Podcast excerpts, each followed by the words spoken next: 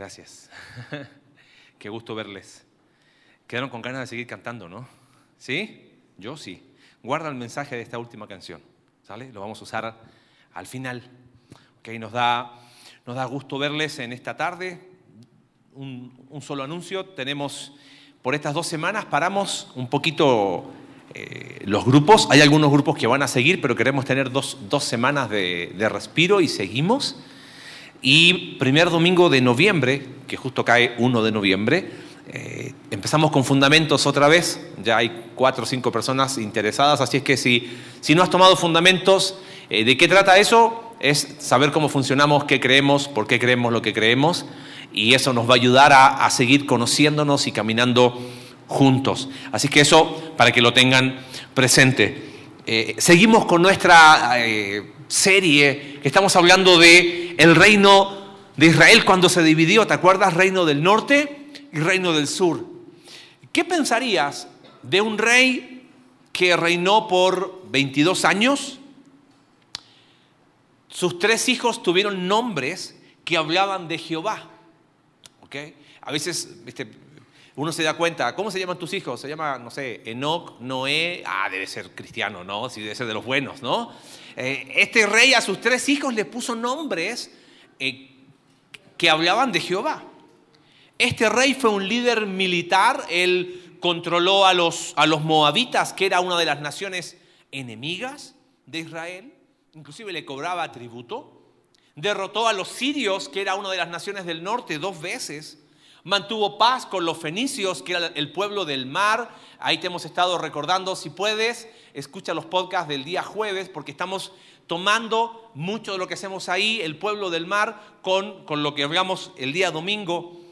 Eh, en aquel tiempo entre eh, Asiria al norte, Egipto al sur, esta, esta nación, o en este tiempo bajo este rey de Israel, fue el ejército más poderoso tuvo una infraestructura tan grande que arqueológicamente es de los reyes que más evidencia hay. Con toda esa información, yo diría, este rey no fue tan malo, o sea, tiene que haber hecho algunas cosas buenas, ¿no? ¿De quién hablaremos si tenemos el mapa ahí? No vamos a ir rey por rey, imagínense si fuéramos, son 20 reyes del norte, 20 reyes del sur, 40 domingos hablando de los reyes, llegamos al 2022 automáticamente. Entonces, vamos a tomar uno de cada uno, como así para muestra un botón, eso vamos a hacer. Entonces hoy vamos a ir y vamos a hablar del reino de Israel, capital Samaria, y vamos a hablar de un rey que de los 20 reyes de Israel no hubo ninguno bueno. Así que hoy vamos a hablar de un rey que no fue tan bueno. Es incómodo el tema que vamos a hablar, eh, tengo que hablar con Alex porque siempre me tira estos a mí, pero diríamos de los reyes malos de Israel, este fue el más, no, sería el más, el más bueno, pero de los malos, o sea, el más, el más malo de los malos. Así como si elegimos uno para decir, a ver, ¿cuál sería el peor de los reyes del norte? Fue este. Eh, es el rey Acab. Si alguna vez escuchaste hablar del rey Acab, hoy vamos a profundizar un poquito más en él. Y si tienes tu Biblia ahí, Primera de Reyes, capítulo 16. Dice que comenzó a reinar Acab, hijo de Omri, sobre Israel en el año 38 de Asa, rey de Judá. Imagínate si viéramos todos los reyes, sería una locura, nos perdemos a los cinco minutos, ¿no? Y que el rey con el del norte y el del sur, dice que reinó Acab sobre Israel en Samaria 22 años. E hizo lo malo ante los ojos de Jehová. ¿Quién fue Acab? Sí, fue el más malo de los reyes del norte. Fue un rey idólatra y quizás podríamos enfocarnos ahí, ok, ¿qué había en ese corazón idólatra? Porque es como que, eh, bueno, dime, identifica tu ídolo ya como que con eso tenemos todo solucionado. Pero el tema es, ¿qué hay detrás de un corazón idólatra? Y sabes que a mí me llama la atención acá, si lo pudiésemos resumir en un concepto es este. Él sabía lo que era correcto, pero decidió no hacerlo. ¿Cómo llamaríamos al hecho de saber lo correcto y no hacerlo. Santiago capítulo 4 le llama pecado, ¿no? Versículo 17, al que sabe hacer lo bueno no lo hace, le es pecado. Pero me gustaría que nos enfoquemos de esta manera. Si pudiésemos resumir en un concepto el rey Acab, ¿sabes qué? Acab fue un rey cobarde. Creo que cobardía es eso, y ahí está nuestra idea central esta mañana, bueno, esta tarde ya. Cobardía es saber lo correcto y no hacerlo.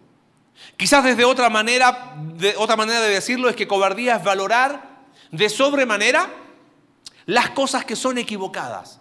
Mira qué interesante las definiciones que da el diccionario de cobardía. Cobardía es falta de valor para tomar buenas decisiones en situaciones difíciles. Todos enfrentamos situaciones difíciles y tenemos que tomar decisiones. La falta de valor para tomar la decisión correcta la decisión buena, ese es el concepto de cobardía. el, diccionario de la Real Academia le habla de que es falta de ánimo y sin valor. El cobarde es aquel que no tiene valor para afrontar situaciones peligrosas. Ahora, no estoy hablando de que tenemos que colocarlos la capa de superhéroe y, ir por el mundo. No, no, no, no me refiero a eso. Me estoy refiriendo a las situaciones conflictivas cuando hay que tomar las decisiones correctas, las buenas decisiones. Saber lo que tenemos que decidir y abiertamente no hacerlo, eso es cobardía. Y me gustaría que juntos hoy podamos profundizar qué tipos de cobardías podemos ver en la vida de Acab. Y vamos a ver tres tipos de cobardía que él manifestó. Fíjate, la primera está en el capítulo 16. Le podríamos llamar una cobardía volitiva. Me refiero a que Acab fue cobarde en sus decisiones. Mira qué interesante cómo empieza a describir. Fíjate, verso 31 porque le fue ligera cosa andar en los pecados de Jeroboam, hijo de Nabat. O sea, lo, que está diciendo acá el, el, quien escribió Primera de Reyes es que Acab consideró que todo lo que hizo Jeroboam, ¿quién fue Jeroboam? ¿De quién hablamos el domingo pasado? Aquel hombre que, ¿te acuerdas? Eh, nos contaba ahí eh, Alex, vio, consideró dijo en su corazón, subió el tono a su voz para acallar la voz de Dios, tuvo una mirada corta y por eso tomó ciertas decisiones y recurrió a Dios cuando se vio con el agua hasta el cuello, trató a Dios como un doctor. Dice el texto que Acab consideró eso y dijo eso fue algo poca cosa. O sea, él pecó mucho más todavía. Y ahí está la primera decisión cobarde, considerar los pecados de Jeroboam como cosa ligera. Él sabía que lo que había hecho Jeroboam no estaba bien. Y en vez de aprender de errores de otros, la hizo peor. Pero mira, ¿qué decisión sigue después? Verso 31. Dice, y tomó por mujer a Jezabel. Guarda ese nombre. Tomó por mujer a Jezabel. El, texto ahí del, idioma hebreo es como que él voluntariamente y deliberadamente decidió casarse con Jezabel. Por las dudas, no llames nunca a una hija Jezabel, por favor. Tengo un amigo que le llevó una, una, mascota una vez, Jezabel. Puede ser, pero ¿quién era esta Jezabel? Fíjate, hija de Etbaal, rey de los Sidonios. ¿Quiénes son los Sidonios? Los fenicios, el pueblo del mar. Ahora, qué interesante acá. Si has escuchado algo de los podcasts del día jueves, el pueblo del mar era un pueblo muy duro. ¿Qué pasa si Acab, rey de Israel, se casa con la hija del rey de los fenicios? Hay paz. Una decisión que calculada, pero cobarde. Porque él sabía que no. Y esta Jezabel, fíjate, dice, rey de los sidonios, y fue y sirvió a Acab. Es que claro, cuando tomamos una decisión incorrecta, una decisión cobarde, el resultado ¿qué va a ser? Otra decisión. Se casó con Baal y ¿qué iba a resultar? Obviamente introdujo el culto a Baal. Ahora, quiero que, que prestes atención a esto. ¿Te acuerdas qué hizo Jeroboam? Nos contó Alex el domingo pasado. Puso becerros en Dan, en el norte, y puso becerros en Betel, en la frontera sur del reino de Israel. Becerros nos recuerda a lo que hizo quién? Aarón. Busca el pasaje, siempre te doy tips para domingo en la tarde, no sé qué hacer. Lee Éxodo cuando ahí hicieron el becerro de oro.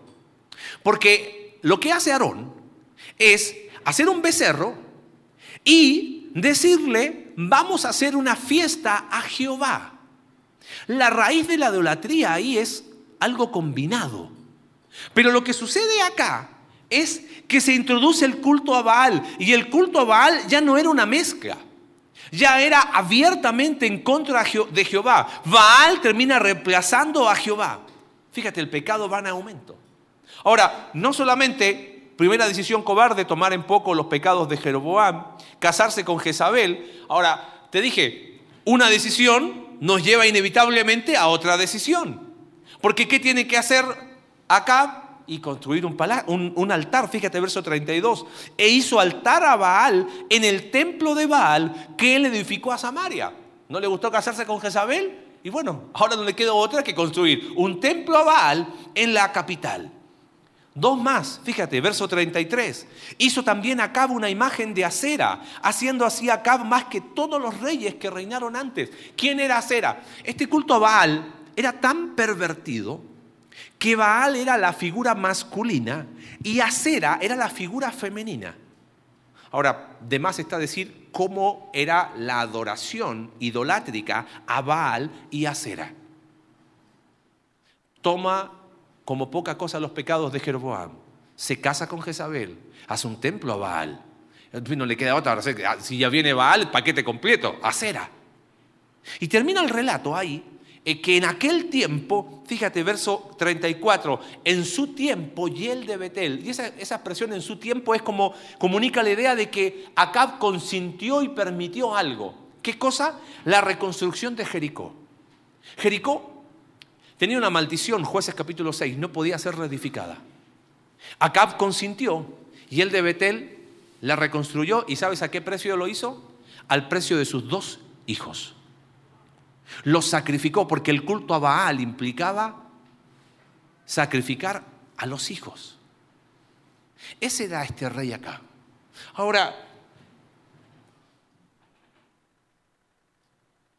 Jeroboam, perdón, Acab llegó al reinado en un tiempo de crisis. Él sabía qué decisiones tenía que tomar, pero no lo hizo. Empezó a tomar una mala decisión, cobarde, y lo llevó a otra mala decisión, ya otra mala decisión, ya otra mala decisión. ¿Te acuerdas que el domingo pasado Alex nos contó historias a medida que iba hablando, historias hipotéticas que lamentablemente muchas de ellas son reales? Y Alex nos contaba, cuando hablaba de Jeroboam, que subió el volumen a su voz, nos contaba de, ese hombre que oró tanto por un trabajo y de repente se, se le presenta la oportunidad de hacer algo chueco con su jefe. Y está en duda de hacerlo, ¿no? Y Alex nos dejó la historia ahí. A ver, honestamente, ¿cómo terminan esas historias? El que no tranza, no avanza. Bueno, pero es mi jefe. Y ahí está, eh, ¿valoro más la opinión de Dios? ¿O le doy más valor a la opinión de quién? De los otros. Y ahí estaba ese hombre dudando. Bueno, Dios, pero todos lo hacen. Bueno, es que es mi jefe. Detrás de esas decisiones hay un corazón cobarde. Y lo peor es que pasa igual que Acab. ¿Viste como que Acab tomó eh, como ligero el pecado de Jeroboam, se casó con Jezabel, terminó con un templo a Baal, metió a cera, es como que la máquina no pudo parar. Aquel hombre que termina haciendo algo eh, eh, chueco, ah, ilícito con su jefe, el paso que sigue probablemente sabe cuál es. Largas jornadas de trabajo. ¿Sabes qué sigue después? Y hay que trabajar también los fines de semana. Y la máquina no para. Y la máquina no para. Me llama mucho la atención cómo nosotros a veces vamos tomando tan malas decisiones. Pero es que como una me llevó a otra, y a otra, y a otra, y a otra, de repente digo, quiero volver, y ya no puedo. Y es como que me ha pasado veces hablando en consejería, me dicen, pero es que si yo si yo realmente tomo una decisión valiente, ahora es para atrás y para atrás y para atrás. Y ahí nos quedamos. La máquina debe continuar.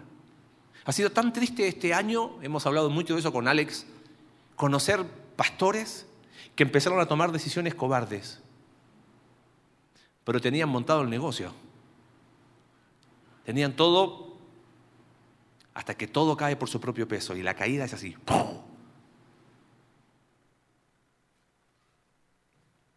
Cobardía volitiva.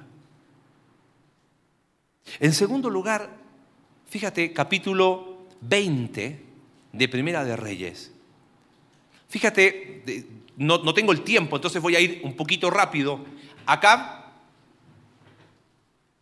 va contra los sirios a la guerra. Y resulta que está ahí y Acab es del rey que más se habla y se enfrentó a tres profetas. A Elías, a un profeta desconocido y a Micaías. Adelanto, spoiler 2021. ¿Qué empezamos en enero del 2021? Una serie de los profetas, ¿ok? Porque en este tiempo es cuando empiezan a levantarse los profetas. Ahora imagínate, si ya con los reyes estamos confundidos, imagínate meter los profetas. No se preocupen, vamos a tener una hojita para todos donde tú puedas viendo, ah, aquí va, ¿ok? Eh, a veces, ay, necesitamos profetas. Mira, cuando se levantaba un profeta era porque venía juicio. ¿Sabes qué profeta fue el que se enfrentó a Acab? Elías. Vamos a ver de eso ahorita un poquito más adelante. Pero hay algo que hay muy interesante en el capítulo 20. Cuento la historia rápido. Va contra los sirios y resulta que un profeta desconocido que ni se menciona se mete en la batalla. Hace algo Acab incorrecto. decide dejar con vida al rey de Siria. Claro, para él, ¿no? Entonces este profeta desconocido se le acerca en el capítulo 20 y mira lo que le dice, verso 42. Y él le dijo así, este profeta desconocido a Acab, así ha dicho Jehová, por cuánto soltaste de la mano el hombre de mi anatema, por cuánto le perdonaste la vida al rey de los sirios, tu vida será por la tuya y tu pueblo por el suyo. Y aquí quiero que subrayes este versículo, verso 43. Y el rey de Israel se fue a su casa, ¿cómo se fue? Triste, ¿y qué más? Enojado. Otras traducciones hablan de enojado y de mal humor, deprimido y malhumorado, disgustado y molesto. Ahora, lo que sigue en el, capítulo 21 es una historia muy, eh, muy poderosa en lecciones. Porque lo que sigue, ¿cómo llegó a cabo a su casa? Enojado, molesto, ¿no? Triste, malhumorado. Y llega a su casa y de vecino en el palacio había un hombre llamado Nabot. Te estoy contando la historia corta porque yo sé que tú la vas a leer esta tarde en tu casa, ¿ok? Había, de vecino tenía a Nabot de Jezreel. Entonces, Acab, en su crisis emocional, enojado, molesto, le dice a Nabot, oye Nabot, véndeme tu terreno, yo te lo pago, quiero cosechar legumbres. Y Nabot, mira la respuesta, capítulo 21, guárdeme Jehová que yo te dé a ti la heredad de mis padres. La ley explicaba que si tú recibías una tierra por heredad, no la podías vender. Porque los judíos consideraban la tierra como un regalo de Dios. Por más que te dieran el dinero que te dieren, tú lo conservabas para tus hijos y los hijos de tus hijos. Entonces Nabot dice, yo no voy a ir en contra de lo que dice la ley. Ahora fíjate, verso 4. Y vino Acab a su casa, ¿cómo vino? Por la palabra de Nabot diciendo, no te daré la heredad de mis padres. Y se acostó en su cama y volvió su rostro. ¿Y qué sucedió? No comió. O sea, la crisis emocional fue total. Llegó deprimido, enojado, molesto. ¿Quién aparece en escena? Su amada esposa Jezabel. Y le dice, ¿qué te pasa acá? Fíjate lo que le dice, lo que le dice Jezabel. ¿por qué está decaído tu espíritu y no comes? ¿Ves? Estaba en un, en un shock emocional. Y él le dijo, es que hablé con Nabot de Jezreel. Bueno, no dijo así, no, pero me imagino la cara que tiene que haber tenido, ¿no? Y le dije que me diera su viña por dinero y me dijo que no. Y su mujer le dijo, ¿eres tú ahora el rey sobre Israel? Guarda un concepto acá. Lo que le está diciendo Jezabel es, oye, pero tú eres el rey. Si has escuchado algo de los podcasts, y este jueves vamos a hablar de él, de ese tema específico. Primera de Samuel capítulo 8. Queremos un rey como quién? Como las otras naciones. ¿Cómo eran los reyes de las otras naciones? ¿Quiero esa tierra? Esa tierra la tengo. Nunca hasta ese momento un rey había tomado por fuerza la tierra de alguien. Adivina qué hace Jezabel. Contrata a dos hombres que difamen a Nabot. lo llevan delante de los líderes. En realidad lo que hizo fue contratar dos sicarios. ¿Ves? Eso de sicarios no es nada nuevo, no es propio de nuestro país, es tan viejo como el pecado. ¿Y sabes qué hicieron estos hombres? Apedrearon a Nabot. Y Jezabel, mira lo que le dice. Verso 15, cuando Jezabel oyó que Nabot había sido apedreado y muerto, dijo a Acab, levántate, dale hombre, deja de estar así, y toma la viña de Nabot que no te la quiso dar por dinero, porque Nabot no vive, sino que ha muerto. Y oyendo a Acab que Nabot era muerto, se levantó para descender a la viña de Nabot de Jezreel para tomar posesión de ella. Para esta mujer Jezabel no había límites. Ahora, ¿no te llama la atención algo? Acab, lo que no hizo Acab, lo hizo Jezabel. Eso es propio de un corazón cobarde, ¿no?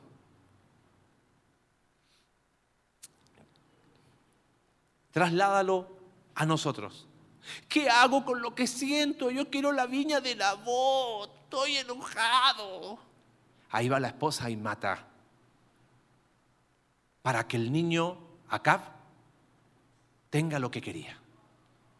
¿Te acuerdas la segunda historia que nos contó Alex el domingo? De aquella persona que oró tanto por su media naranja.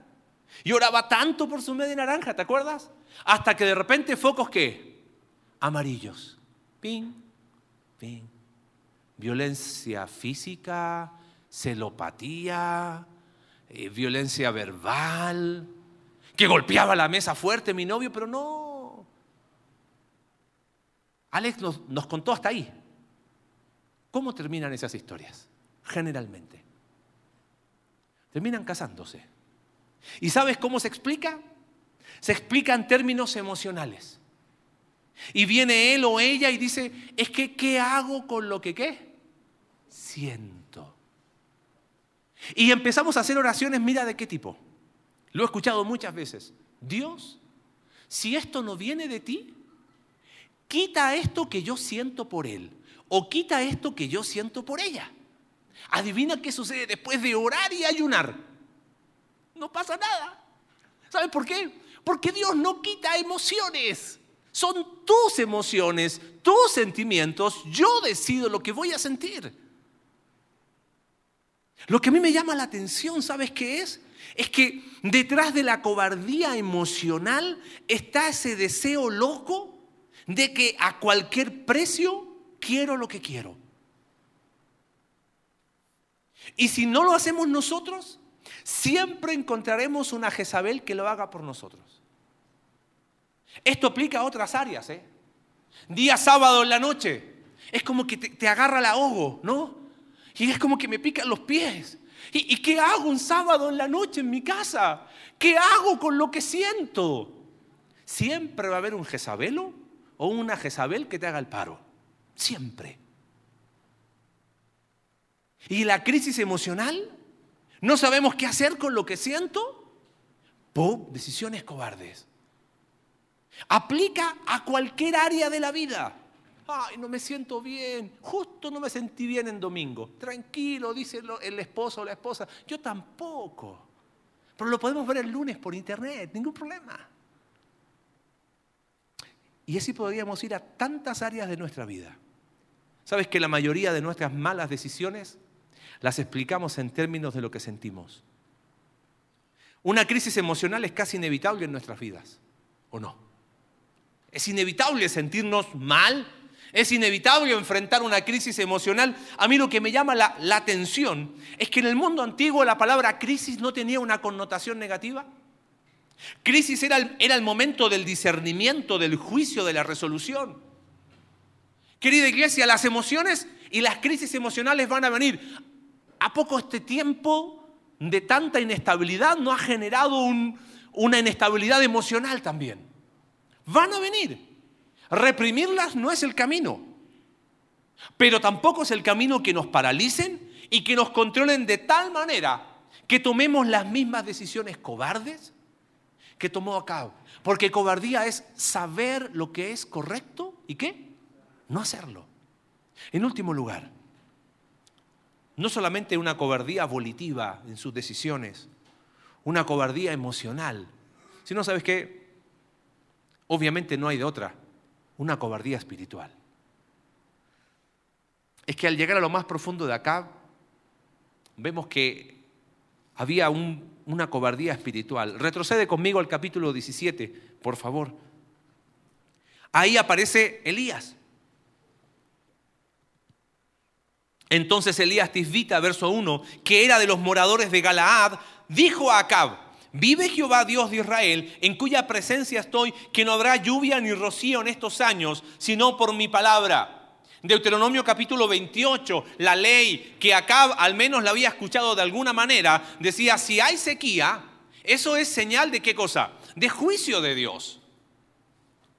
Hay hambre en Samaria y capítulo 18 porque después de eso es que Elías se va a Zarepta y están los cuervos, pero esa historia es para el 2021, ¿ok? Vamos a volver después en 2021 ahí.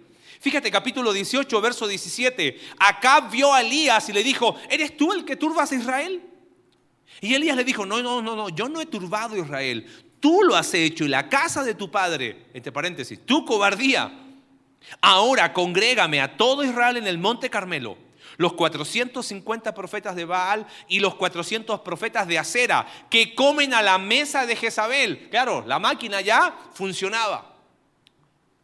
Ahora, lo, que sigue llama mucho la atención. Es que el pecado de Acab no era ignorancia, él sabía, era cobardía. El resto es historia conocida, la conoces, ¿no? Y si no, tienes otra lectura para domingo en la tarde. Monte Carmelo, Ahí están los 450 profetas de Baal, los 400 profetas de Acera. Y el verdadero Dios, o Baal o Jehová, se iba a manifestar descendiendo fuego del cielo.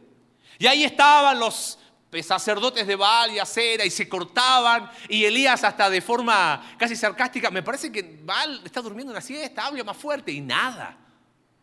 Y de repente Elías arma ahí, echa agua sobre el sacrificio dado a Jehová. Y desciende fuego del cielo. Con tanta evidencia, Acab no fue capaz de tomar buenas decisiones. Es más, mira qué interesante, capítulo 18, verso 21. Y acercándose Elías a todo el pueblo, dijo, ¿hasta cuándo claudicaréis? ¿Hasta cuándo dudaréis? Estaréis indecisos entre dos pensamientos. Si Jehová es Dios, pues sígale. Y si Baal, ir en pos de él. Y mira qué interesante. Y el pueblo no respondió palabra. Era como que la cobardía ahora había alcanzado a quién? Al pueblo mismo. ¿Acaso el pueblo no sabía que Jehová era Dios? Sí, pero saber lo correcto y no hacerlo, pues es cobardía. Ante la demostración del poder de Dios, Acab no hizo nada. ¿Quién empieza a perseguir a Elías? no es Acab, es Jezabel. Ahí está su cobardía en sus decisiones. Pero ¿dónde está la raíz de su cobardía espiritual? Vuelve conmigo al capítulo 21. ¿Te acuerdas que habíamos quedado que Jezabel mandó a matar a Nabot para que el niño Acab dejara de estar qué? Enojado y triste.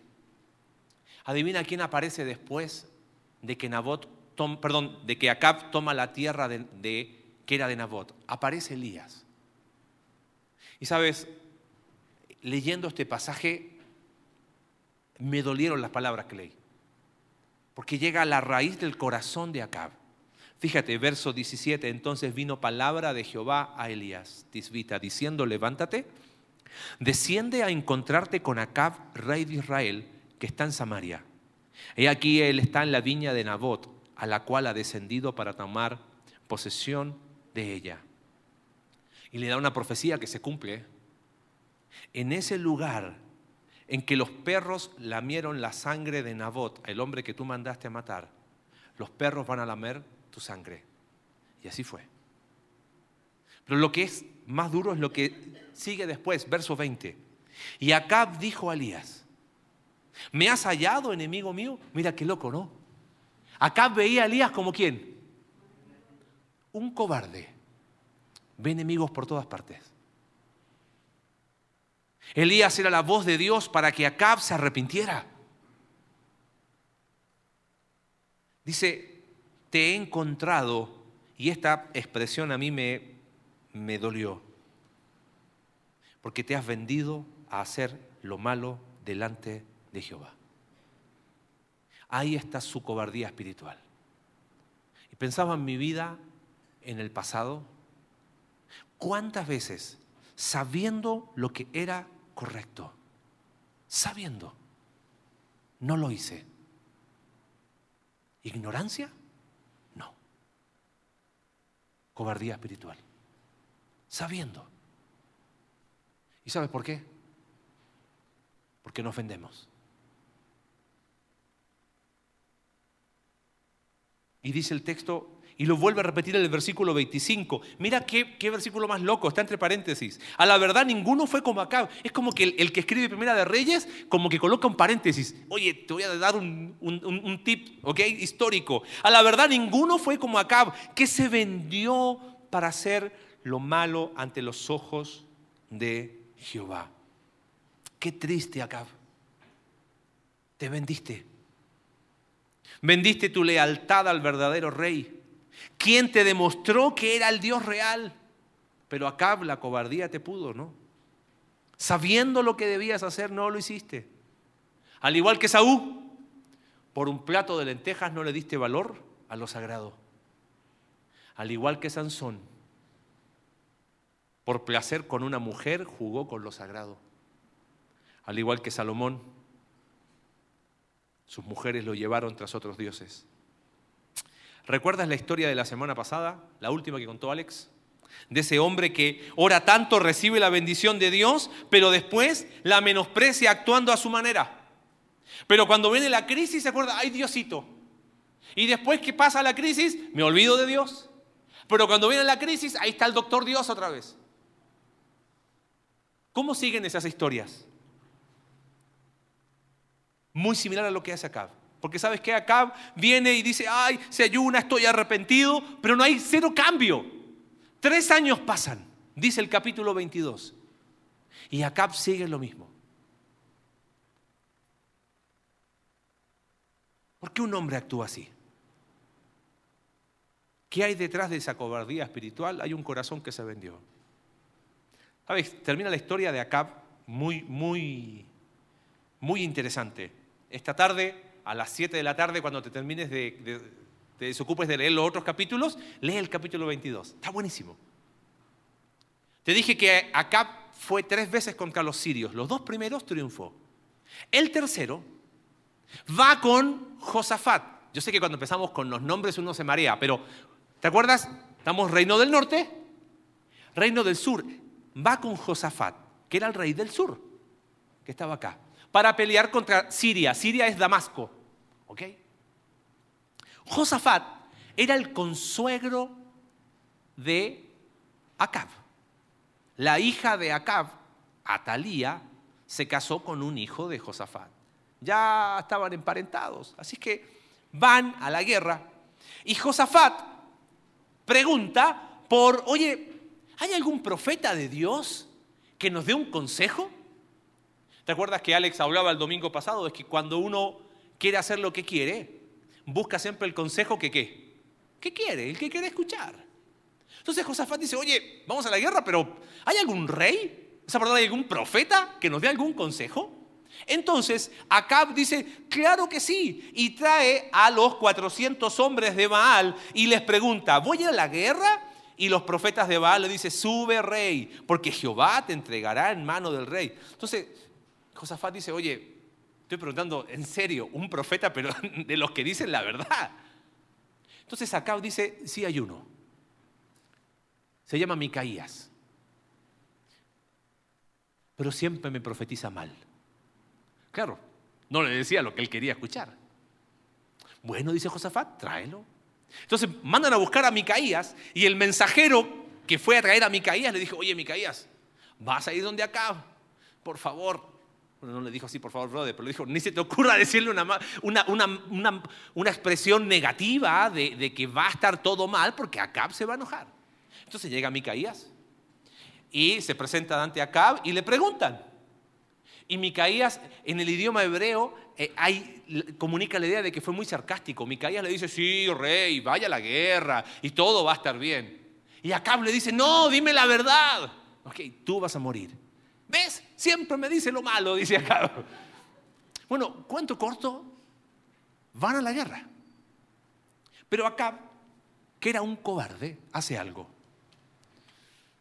Si voy con mis ropas reales, los sirios me van a ver y ¿qué van a hacer?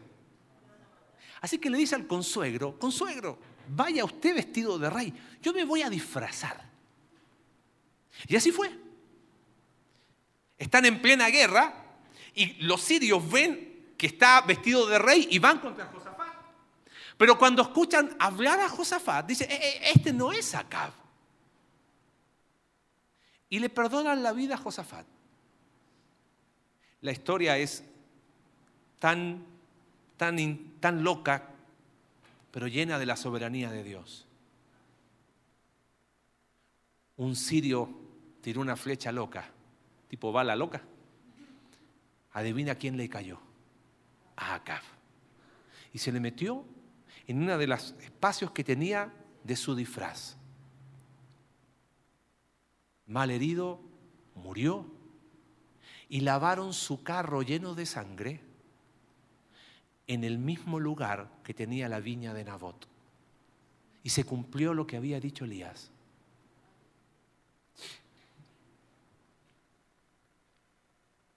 G.K. Chesterton tiene una frase que a mí me, ha matado desde la primera vez que la leí.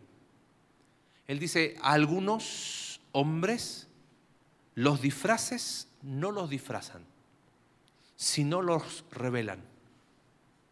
Cada uno se disfraza de aquello que es por dentro. Acá su disfraz no lo disfrazó, lo reveló. Fue un cobarde. Ahora, cerrando, tú dices, Marce, está todo bien, pero yo quiero que me animen, no que me, me digan todo esto, ¿no? Estas historias se escribieron para quién? Dice Pablo, pensando en el Antiguo Testamento, para que aprendamos. Pero ¿sabes qué? Quiero terminar con una lección de ánimo al final. Porque 550 años antes que Acab viviera, hubo un hombre que también enfrentó una crisis una crisis no pequeña, él había sido testigo de cómo por 40 años el pueblo de Israel le había dado la espalda a Jehová, habían tentado a Jehová. Y este hombre siempre había confiado en el liderazgo de Moisés, pero ahora Moisés había muerto. ¿Y a quién le tocaba enfrentar esta crisis? A Josué. Ahora imagínate lo que era para Josué. Saber que dejaban el desierto y que ahora a él le tocaba enfrentar a este pueblo que era terrible. ¿Cómo crees que estaba Josué? ¿Sabes cómo estaba Josué? Lleno de miedo. ¿Cómo sabemos eso? Capítulo 1, verso 5. Josué, no temas ni desmayes. Esfuérzate y sé qué. ¿Y qué es ser valiente? Lo opuesto a hacer qué? Cobarde. Aparece Josué capítulo 1, verso 5, verso 6, verso 7, verso 9, verso 14 y verso 18. Iglesia, miedo no es lo mismo que cobardía. ¿Has tenido miedo? Yo sí. ¿Tienes miedo? Yo a veces. Pienso en ciertas cosas y debo confesarte que sí, hay cosas que me dan miedo. Hay cosas que me generan inseguridad. Si alguno no es así, denme la receta. Pero una cosa es tener miedo y otra cosa es ser cobarde. Podemos tener miedo, pero confiamos en Dios y ¿qué hacemos? Avanzamos. Josué estaba ahí temblando y Dios le dice, solamente esfuérzate y sé que, sé muy valiente, avanza. Vas a tener que tomar ciertas decisiones. Circuncidó a su ejército. ¿Entienden lo que es circuncidar a su ejército antes de entrar a la tierra prometida? Eso era confiar en Dios. Y santificó al pueblo. Y cuando se encontró con el príncipe de los ejércitos, el Cristo preencarnado, quitó el calzado de sus pies y cruzó el Jordán. Porque entendió que el miedo no lo iba a paralizar sino que aún en eso era capaz de decir, Señor, contigo sí se puede. Josué tomó decisiones valientes no porque era el supercapo, sino porque decidió confiar en Dios. ¿Sabes? El cobarde huye. El cobarde llega al mismo punto de Josué. Pero dice, no.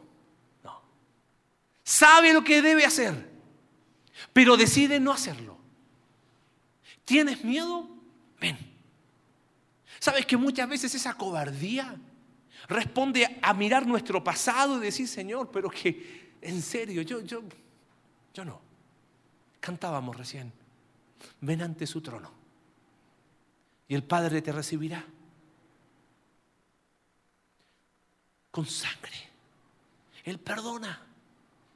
Pero nunca permitas que tus fracasos te definan, porque eso sí es cobardía. Eso sí es frenarte y decir, ah, yo no. ¿Tienes miedo? Ven. Pablo dijo, yo estoy derribado, pero no estoy destruido es que Dios, el mismo apóstol Pablo antes de morir nos dijo algo, no nos ha dado espíritu de qué. ¿Ves? ¿Ves? No se trata de tus fuerzas, es el espíritu de Dios morando en ti, que te permite enfrentar esas cosas que te dan miedo. ¿Conversaciones pendientes? No seas cobarde. Es que me da miedo. Tranquilo. Esfuérzate y sé qué. Valiente temas pendientes, no seas cobarde, no huyas. Conversaciones con tus hijos, hijos, conversaciones con tus padres, con tu esposo, con tu esposa. Cosas que hay que solucionar, decisiones que hay que tomar, amistades que hay que dejar, amistades que hay que buscar. Decidir crecer en tu vida de una vez por todas.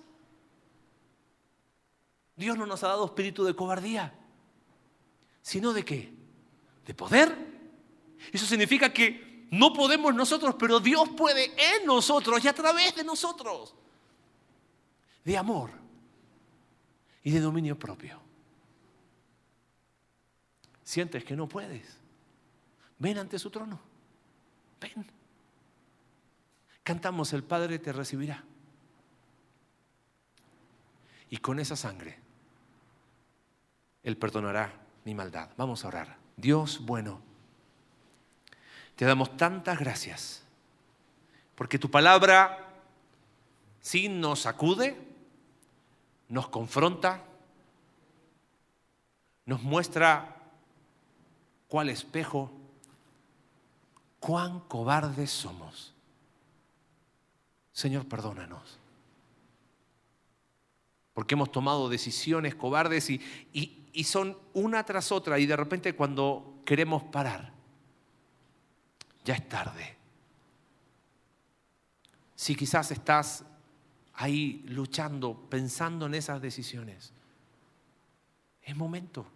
Cantamos, ven a Él, ven a Él.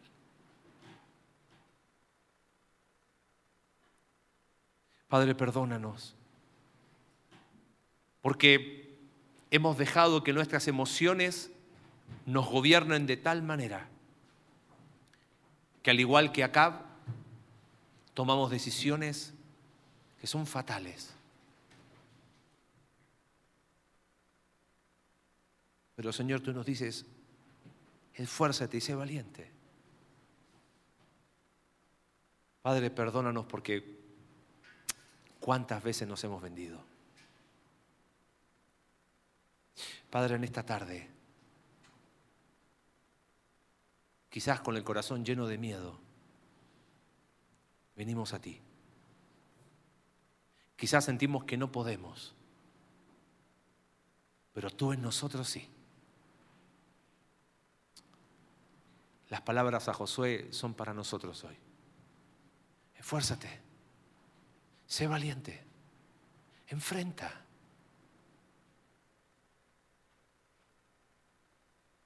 Si sabes lo que es correcto, hazlo. Y ven ante su trono, que el Padre te recibirá. Gracias, Padre. La sangre de Cristo siempre abre una puerta de esperanza para nuestras vidas. Oramos en el nombre de Jesús. Amén.